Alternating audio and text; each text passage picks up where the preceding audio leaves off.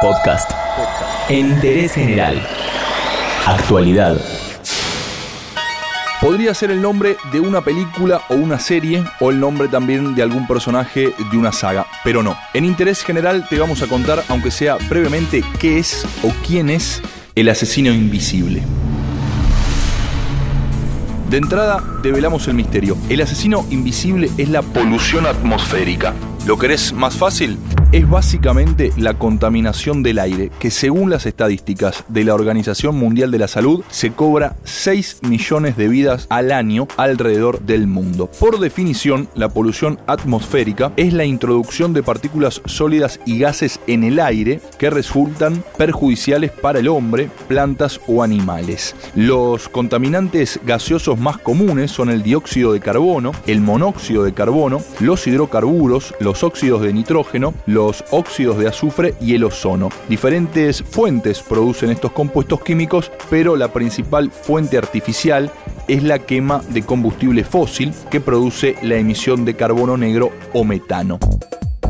A esta lista hay que agregarle los contaminantes emitidos por la industria, la combustión ineficiente dentro de los hogares y las sustancias químicas contaminantes que están presentes en los materiales de la construcción y en algo tan sencillo y tan común como lo son los productos de limpieza. Vamos a bajarlo un poco al llano para entenderlo mejor. El óxido de nitrógeno lo generan las centrales eléctricas o las calefacciones domésticas y producen efectos sobre la salud que van desde la inflamación de las vías respiratorias hasta problemas en el sistema circulatorio. El dióxido de azufre surge de la quema del carbón y otros combustibles fósiles. También puede producir problemas circulatorios y cardíacos, sobre todo en quienes sufren de asma. El ozono troposférico es un oxidante fruto de reacciones químicas entre el dióxido de azufre y diversas sustancias volátiles orgánicas. Puede dañar los tejidos y las células y afecta particularmente a niños y ancianos. También está el amoníaco, que sus concentraciones en el aire las producen los fertilizantes y los residuos orgánicos de la industria ganadera,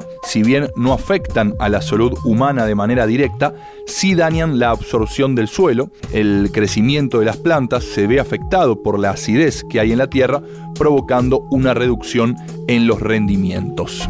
El asesino invisible no discrimina. Los cálculos hablan de que 9 de cada 10 personas en el mundo respiran aire con altos niveles de contaminación, sin importar dónde estén, si en zonas rurales o en zonas urbanas. Sin embargo, la afectación sí es desigual. Casi el 92% de las muertes relacionadas con la polución suceden en países de escaso desarrollo económico y social. Esta impresionante nube que cubre de norte a sur Nueva Delhi está formada de partículas contaminantes. Y a pesar de que esta situación no es nueva, el gobierno indio permanece ajeno a este problema.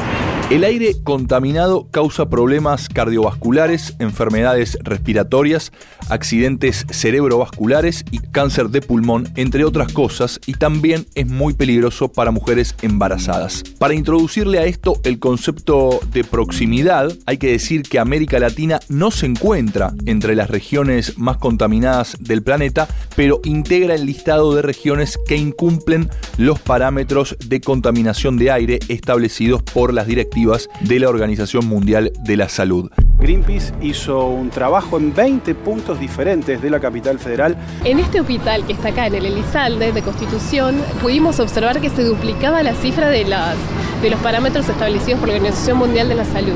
En Argentina, cerca de 15.000 muertes por año tienen como causa la polución atmosférica. La Organización Mundial de la Salud señala que 85 chicos mueren anualmente producto de enfermedades relacionadas con la contaminación del aire.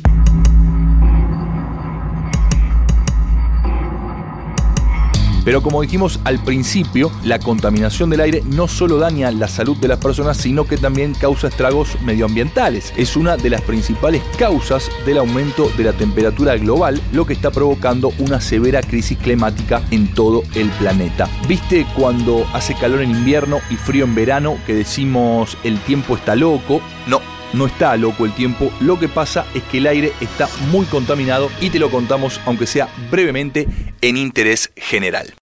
Entérate de esto y muchas cosas más y muchas cosas más en interésgeneral.com.ar.